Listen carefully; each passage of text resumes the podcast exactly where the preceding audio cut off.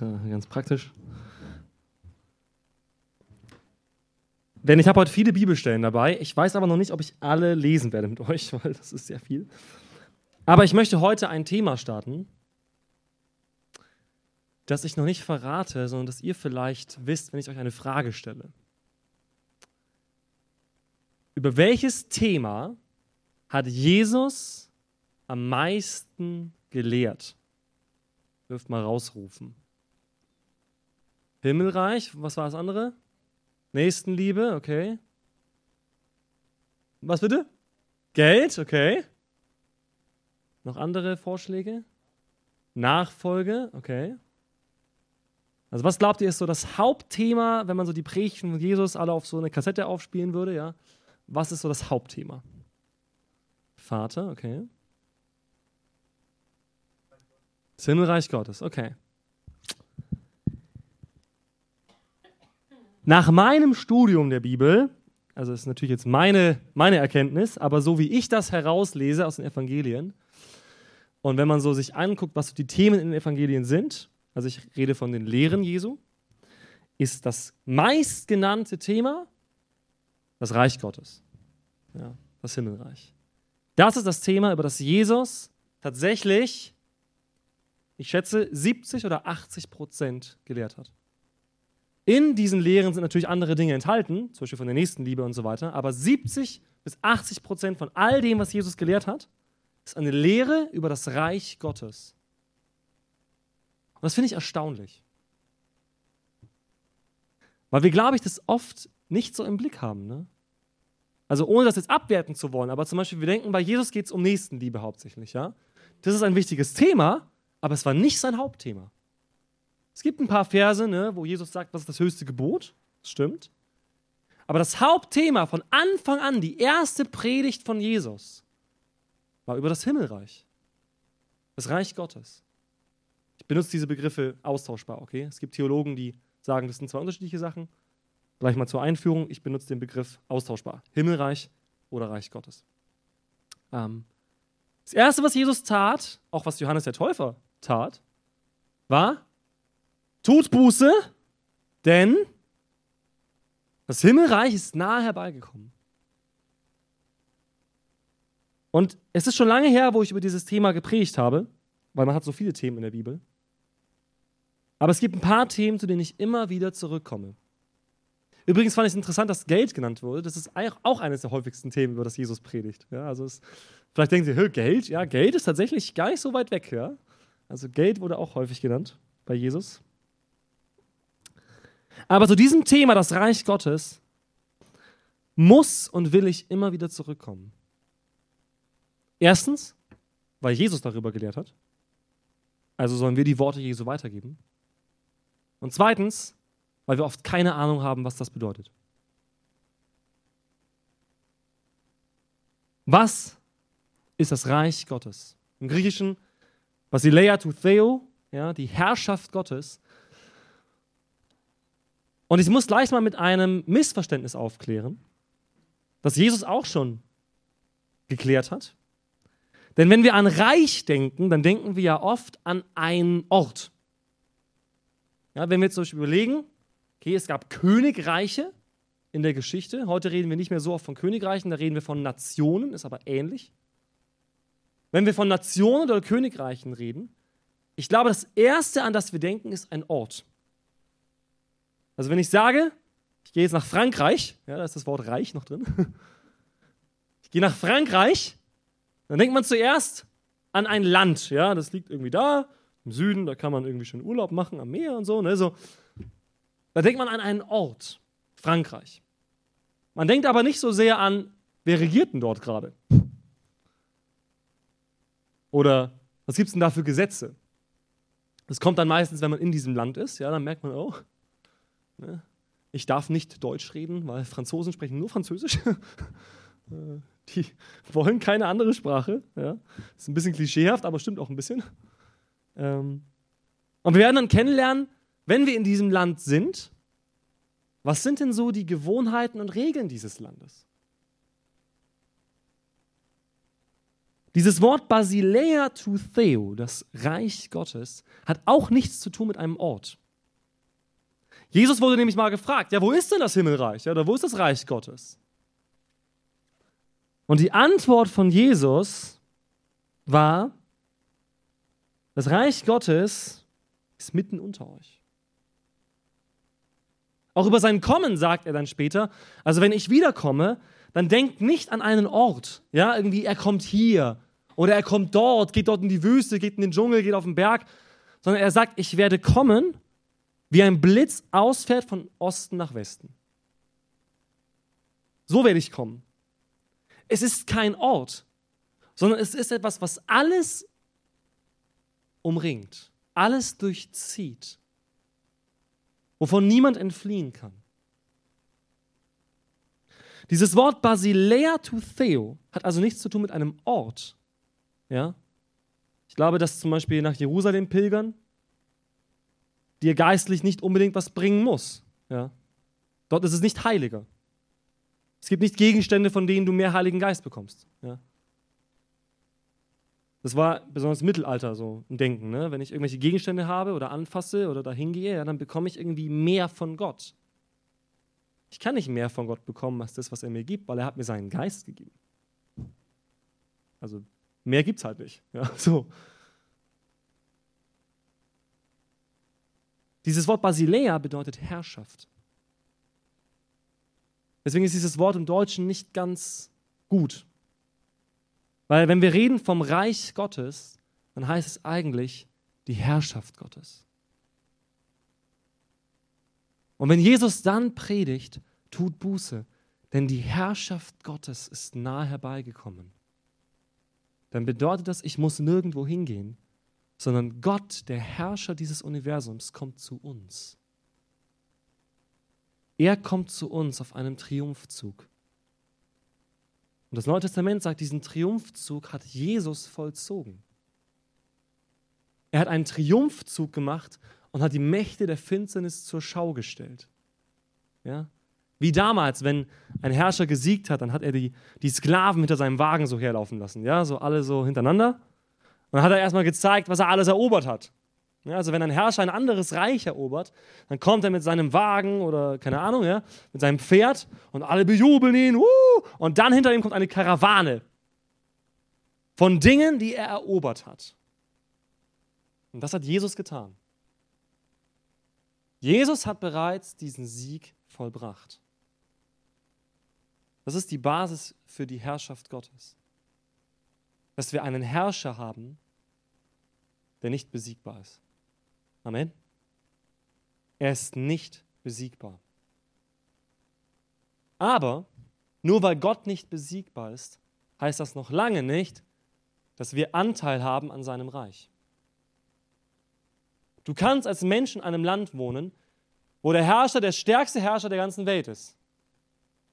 Aber wenn du die Hälfte deines Lebens zwar in diesem Land bist, aber nur im Gefängnis sitzt, weil du Mist baust, bringt dir dieser starke Herrscher wenig. Richtig? Oder wenn du ständig in Urlaub fährst. Ja? Du, bist, du bist zwar ansässig in diesem Reich, in diesem Land, unter diesem König, aber du bist eigentlich nie da. Du willst immer irgendwo anders hin, wo andere Könige sind, weil da gibt es mehr Strand. Ja? Oder du lebst zwar in diesem Land, aber du bleibst in deiner Blase. Du bleibst halt zu Hause. Und vielleicht hat dein König in, deinem Land ganz viele tolle Sachen gemacht. Er hat gerade einen neuen Freizeitpark eröffnen lassen oder so, ja. Und, und hat die Gärten neu anlegen lassen, aber wir sitzen zu Hause. Dann bringt uns das auch nichts, dass wir den besten Herrscher der Welt haben, wenn wir nur zu Hause sitzen. Das heißt, die Frage ist ja nicht nur, wer ist der stärkste Herrscher dieser Welt, das wird in der Bibel sehr schnell klar. Schon im Alten Testament ist klar, wer der Herrscher dieser Welt ist und wer der stärkste König ist und wer der der Herrscher der ganzen Welt und des Universums und aller Königreiche ist. Das war schon den Völkern im Alten Testament klar, auch wenn sie andere Götter hatten. Aber die Frage ist doch, wie bekommen wir Anteil an diesem Königreich? Das ist eine Frage, die wir uns stellen können. Eine andere Frage ist, ja, wie sieht denn dieses Reich denn jetzt aus? Also was sind denn so die Gewohnheiten und Regeln in diesem Reich? Ist eine zweite Frage, die man sich stellen kann. Oder ja, wie erkenne ich denn dieses Königreich? Ist auch eine gute Frage. Woher weiß ich denn, ob ich überhaupt in diesem Königreich bin? Ob ich Anteil habe an diesem Königreich, ob ich ein Bewohner dieses Königreichs bin? Oder vielleicht auch, gibt es vielleicht Ausschlusskriterien, dass man nicht in das Königreich rein darf? Und all das tatsächlich lernt Jesus. Und zwar in der Fülle. Ja, ich habe mir mal ein bisschen Arbeit gemacht. Ich mache eigentlich ja gerne so Bibellehrabende und so, aber man hat am Sonntagmorgen nicht so viel Zeit. Aber ich habe einfach mal alle Stellen rausgesucht aus den Evangelien, wo Jesus etwas über das Reich Gottes sagt und sie geordnet in diese Fragen. Und ich war so baff, wie viel Jesus darüber sagt. Es wurde mir ganz neu bewusst, dass Jesus diese Fragen zur Genüge beantwortet. Und was ich heute machen möchte und anfangen möchte, das wird heute nicht enden, ja, aber was ich heute anfangen möchte, ist, diese Fragen mit euch zu beantworten. Und zwar anhand der Bibel.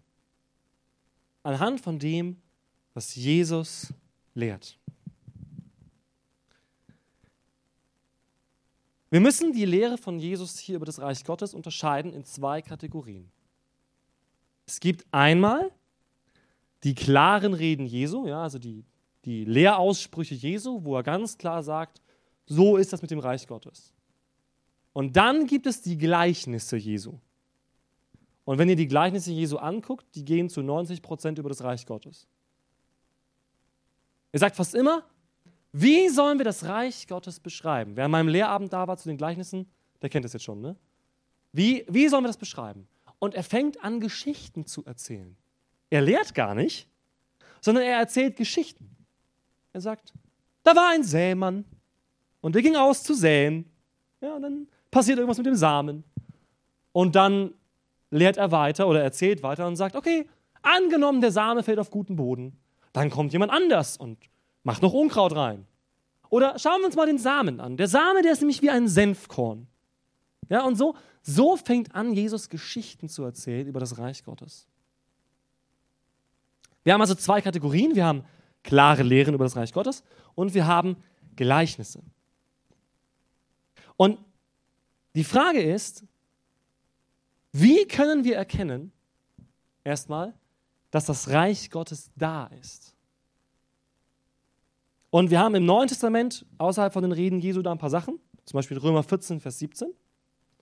Da steht, das Reich Gottes ist nicht Essen und Trinken, sondern Friede, Freude und Eierkuchen. Nein, ich wollte nur gucken, ob ihr aufpasst. Friede, Freude und Gerechtigkeit im Heiligen Geist.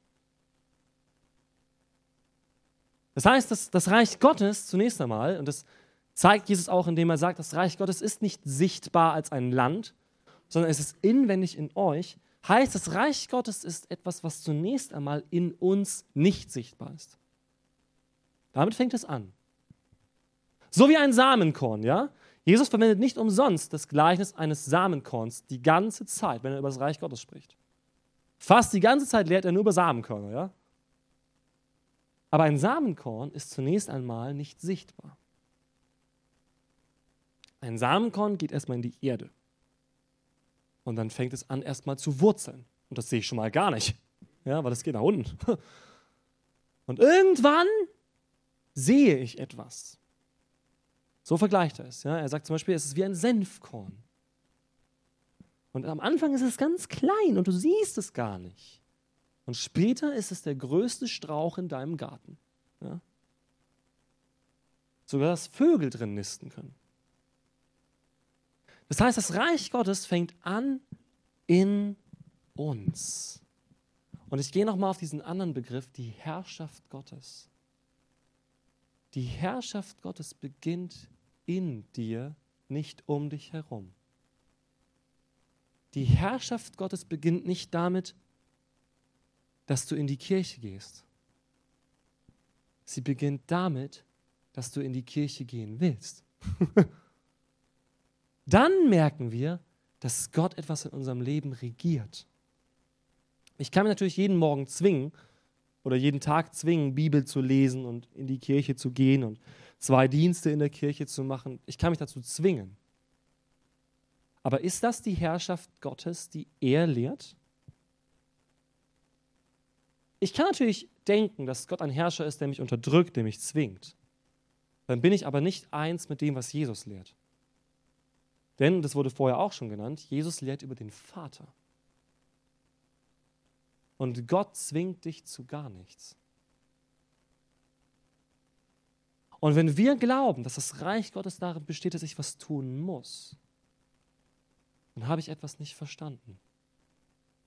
Nämlich, dass dieses, diese Verpflichtung gegenüber Gott erst der zweite Schritt ist. Der erste Schritt ist zu erkennen, dass Gott sich verpflichtet hat am Kreuz.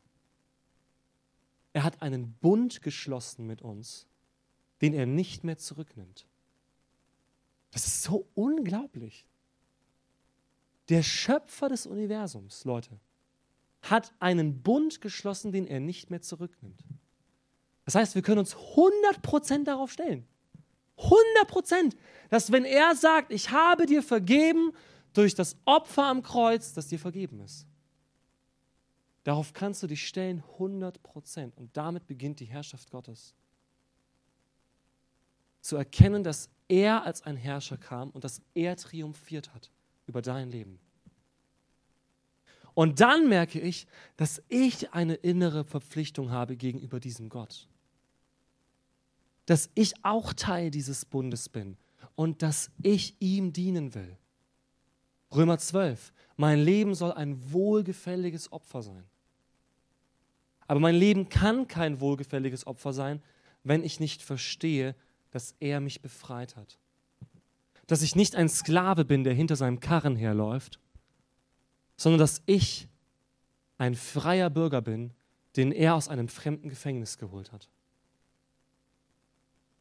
Dass er in ein fremdes Land gekommen ist und alle Gefängnisse aufgebrochen hat. Und die Gefangenen durften raus und durften wieder zurück in ihre Heimat.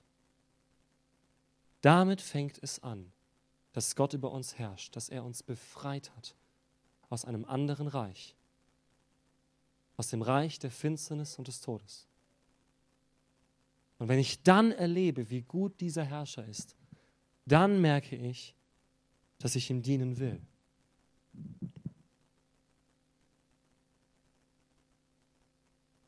Erste Korinther 4, Vers 20, auch noch außerhalb von den Reden Jesu bevor ich zu dem komme, was Jesus sagt. Das ist nämlich in dem Punkt gar nicht so viel, aber ausreichend.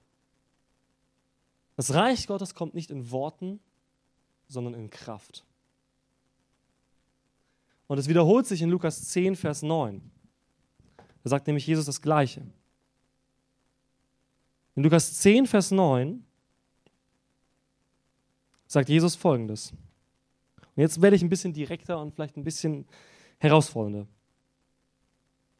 Ab Vers 8 lesen wir mal. Wenn ihr in eine Stadt kommt und sie euch aufnehmen, esst, was euch vorgesetzt wird. Heilt die Kranken, die dort sind, und sagt zu ihnen, das Reich Gottes ist nahe zu euch herbeigekommen.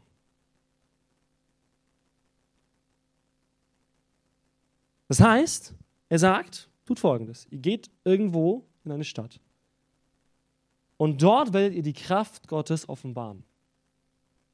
Und dann sagt er ihnen, das Reich Gottes ist nahe herbeigekommen. An einer anderen Stelle sagt Jesus, wenn ich Dämonen austreibe, dann wisst ihr, dass das Reich Gottes nahe herbeigekommen ist. Das ist ein Problem für uns. Weil das ist hier nicht wirklich häufig. das passiert nicht so oft, wie wir es uns vielleicht wünschen. Ich weiß nicht, wie es dir geht in deinem persönlichen Alltag. Aber ich mache mal eine ganz, eine ganz spannende Hypothese, okay? Sehr gewagt. Ich glaube, dass sich jeder von uns mehr von der Kraft Gottes in seinem Leben wünscht. Und ich rede nicht von der Kraft Gottes, die wir uns zurechtreden, als ja, das ist halt in mir und die Kraft, sondern eine Kraft Gottes, die sichtbar wird. Streicht alle Kraftwirkungen Jesu und ihr habt nur noch die Hälfte des Textes der Evangelien. Oder? Da können wir fast das ganze Markus-Evangelium streichen, weil da geht es sehr viel um die Kraftwirkung Jesu. Und Jesus demonstrierte das Reich Gottes in Kraft und Vollmacht. In Kraft und Vollmacht. Und Jesus heilte alle Kranken. Und er trieb die Dämonen aus. Und er vergab Menschen ihre Schuld. Und er befreite Menschen von Menschenfurcht. Und er befreite Menschen von Lügen. Und er weckte sogar Tote auf. Und Jesus lehrte, immer wenn er das tat, lehrte er, das ist das Reich Gottes. Und so ist das Reich Gottes. Und dann fuhr er fort ja, und sagte, und das ist das Reich Gottes und das ist ein Aspekt vom Reich Gottes. Aber die Lehre Jesu ist nie getrennt von der Kraftwirkung des Reichs Gottes. Das Reich Gottes wurde bei Jesus sichtbar. In seinen Wundern, aber auch in seiner Lehre, weil die Leute sagten, noch niemand hat so gelehrt wie der. In seinem Gebet, denn die Leute sagten, niemand hat bisher so gebetet wie der. Sogar so, dass sie es lernen wollten. Sie sagten, lehre uns beten. Weil offensichtlich betest du anders als alle geistlichen Pastoren, die wir so kennen. Ja? Damals Pharisäer. Du machst das irgendwie anders.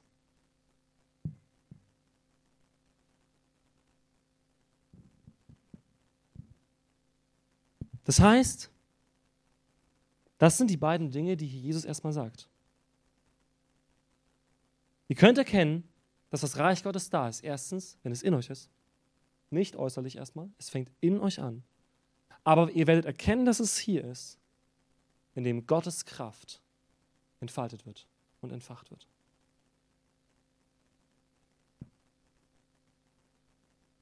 Wir können noch viele weitere Dinge sagen.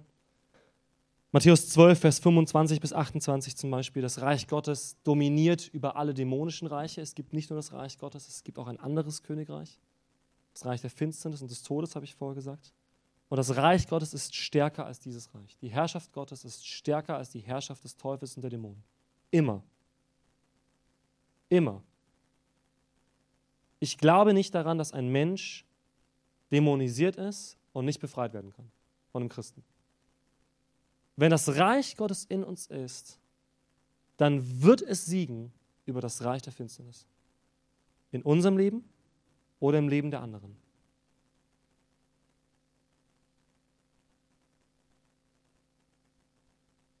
Das Reich Gottes ist nicht von dieser Welt. Johannes 18, 36. Es ist unendlich. Lukas 1, Vers 33.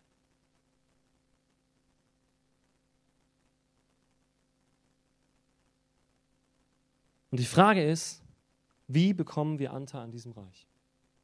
Ich überspringe jetzt einfach ein paar Sachen, weil das ist zu viel. Aber wenn wir merken, ja, Jesus demonstrierte das Reich Gottes und übrigens nicht nur Jesus, sondern auch die Apostel.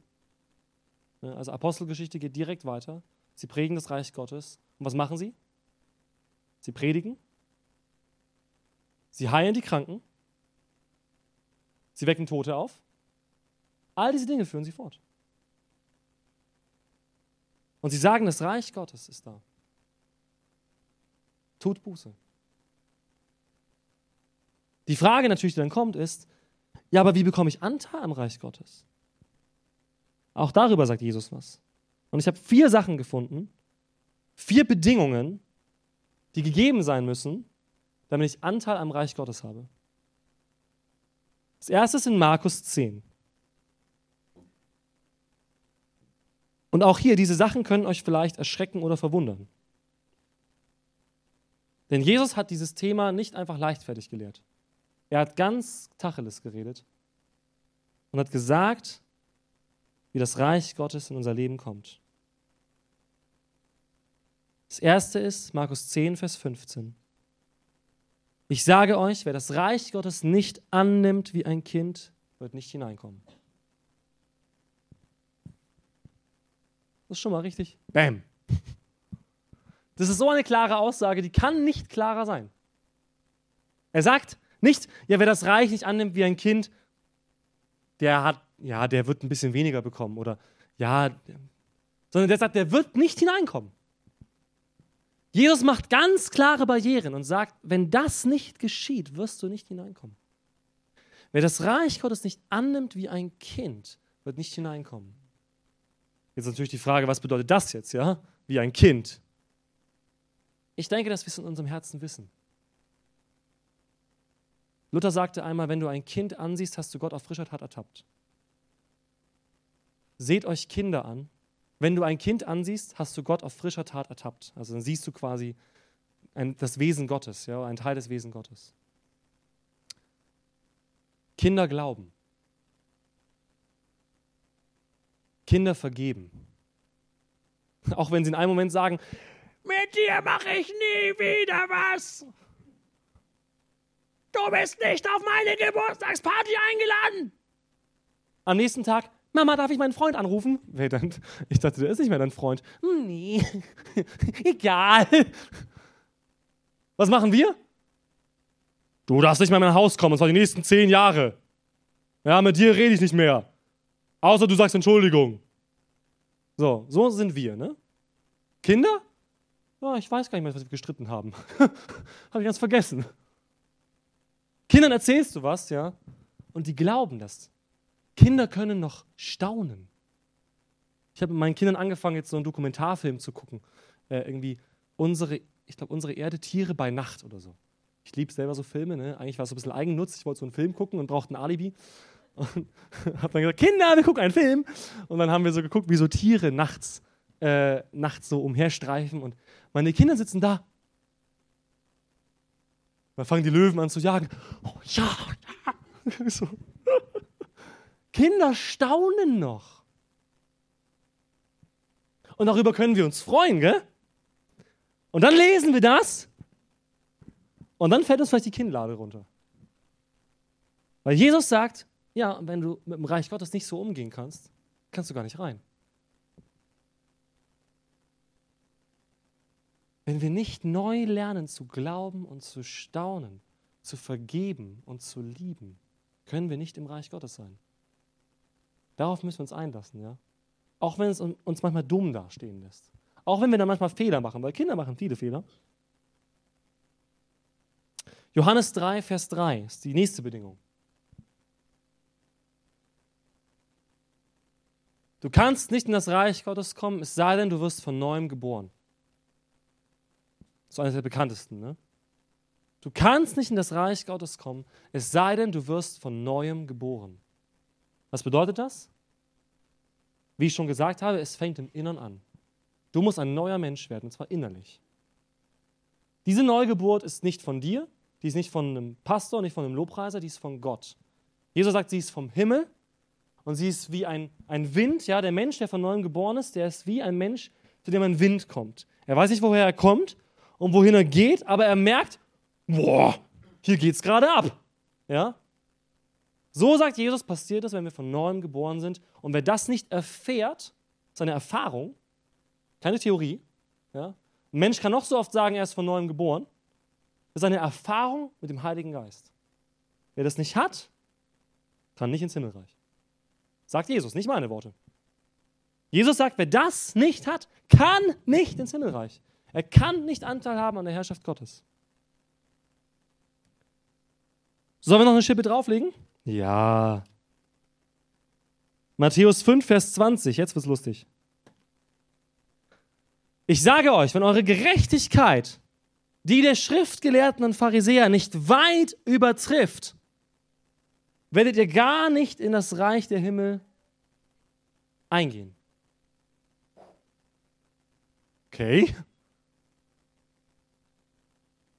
Das klingt so ein bisschen nach Werksgerechtigkeit. Ne? So, okay, jetzt muss ich irgendwie perfekt sein. Das meint Jesus nicht.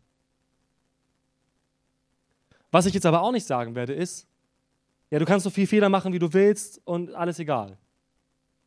Die Bibel sagt etwas ganz Klares, und zwar, dass ein Mensch, der von neuem geboren ist, der wird nicht in seinen Sünden bleiben. Der wird nicht in seinen Sünden bleiben.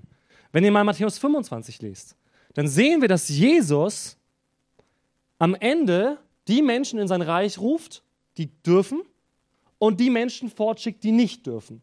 Ja, das ist eine ganz klare Trennung links und rechts. Und es ist so interessant, dass er sagt, ihr da, ihr habt mir zu essen gegeben, als ich hungrig war. Ihr habt mich besucht, als ich krank war. Ihr habt mir Barmherzigkeit erwiesen. Ihr dürft zu mir. Und dann sagen sie, hey, und wann haben wir das gemacht? Und dann sagt er, was ihr einem der Nächsten getan habt, habt ihr mir getan. Und dann sagt er, ihr da, ihr anderen, ihr habt mich hungern gesehen und habt nichts getan. Ihr habt gesehen, dass ich Hilfe brauche und wart nicht barmherzig. Kennt fort von mir. Und dann sagen sie, hey, aber wir haben ja gar nicht die Möglichkeit gehabt, das an dir zu tun. Und dann sagt er, ja, aber die Möglichkeit hattet ihr an den anderen. Das ist schon hart, gell? Und wir können das nicht streichen aus unserer Theologie oder unserem Glauben, unserer Bibel. Galater 6 sagt, du sollst Gott nicht spotten. Auf Neudeutsch, du kannst Gott nicht ver... Ah, ne? Was der Mensch sät, wird er ernten. Das heißt, ein Mensch, der sagt, ich habe Anteil am Reich Gottes, ja, und, und ja, ich glaube total an Jesus, aber der lebt nur für sich selber. Der ist unbarmherzig mit Menschen. Der kann nicht vergeben. Der ist unfreundlich, wann immer man ihm begegnet. Der ist verbittert. Ich weiß nicht, was ich anders sagen könnte als die Worte Jesu. Ein guter Baum bringt gute Frucht, ein schlechter Baum bringt schlechte Frucht. Jesus ist knallhart, was dieses Thema angeht. Er sagt, wenn ihr nicht erkennt, was der Wille Gottes ist und darin lebt, nicht in Perfektion, ja, weil die Pharisäer haben so getan, als würden sie alles erfüllen, haben es aber nicht. Und Jesus sagt, eure Gerechtigkeit muss anders sein. Es funktioniert nicht, dass wir sagen, wir sind perfekt und ja, wir sind ja so gute Menschen und wir sind immer fröhlich am Sonntag, sondern Jesus sagt, das machen die Pharisäer und sie machen es falsch. Gott sieht ins Verborgene. Wahre Gerechtigkeit, wirkliche Freude kommt aus dem, was Gott in uns tut. Nicht aus einer Menschenfurcht oder religiösen Verpflichtung, sondern aus Liebe zu Gott. Und der letzte Punkt, Matthäus 7, 21. Nicht jeder, der zu mir sagt, Herr, Herr, wird in das Reich der Himmel einhergehen, sondern wer den Willen meines Vaters tut im Himmel. Viele werden an jedem Tag zu mir sagen, Herr, Herr, wir haben in deinem Namen geweissagt, in deinem Namen Dämonen ausgetrieben, in deinem Namen viele Wundertaten vollbracht. Und ich werde zu ihnen sagen, ich habe euch noch nie gekannt. Weicht von mir, ihr Gesetzlosen.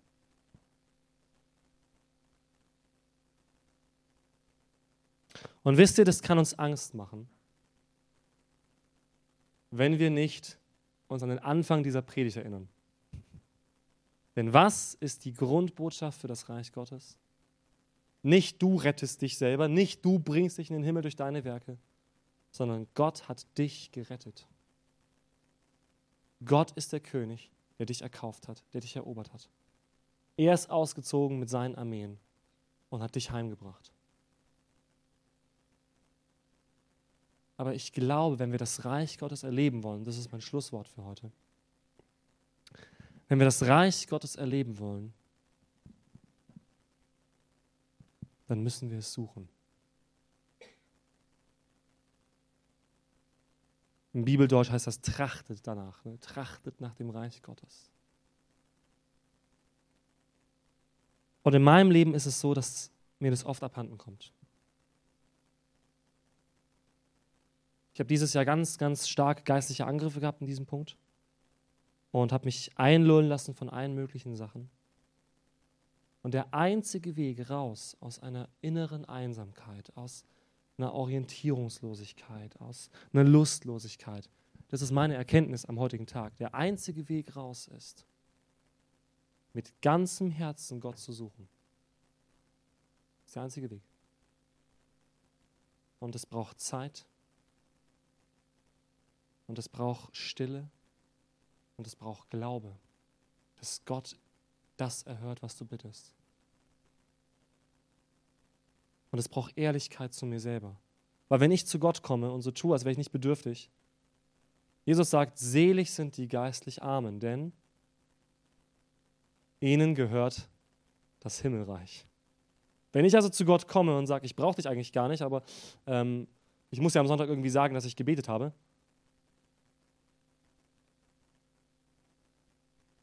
ist das dann wirklich die Wahrheit? Ich brauche Gott. Und ich brauche seine Herrschaft in meinem Leben.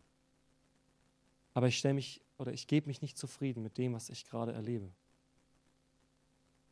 Weil ich glaube, da ist mehr. Mehr von dieser Herrschaft Gottes, die sich manifestieren kann in unserem Leben.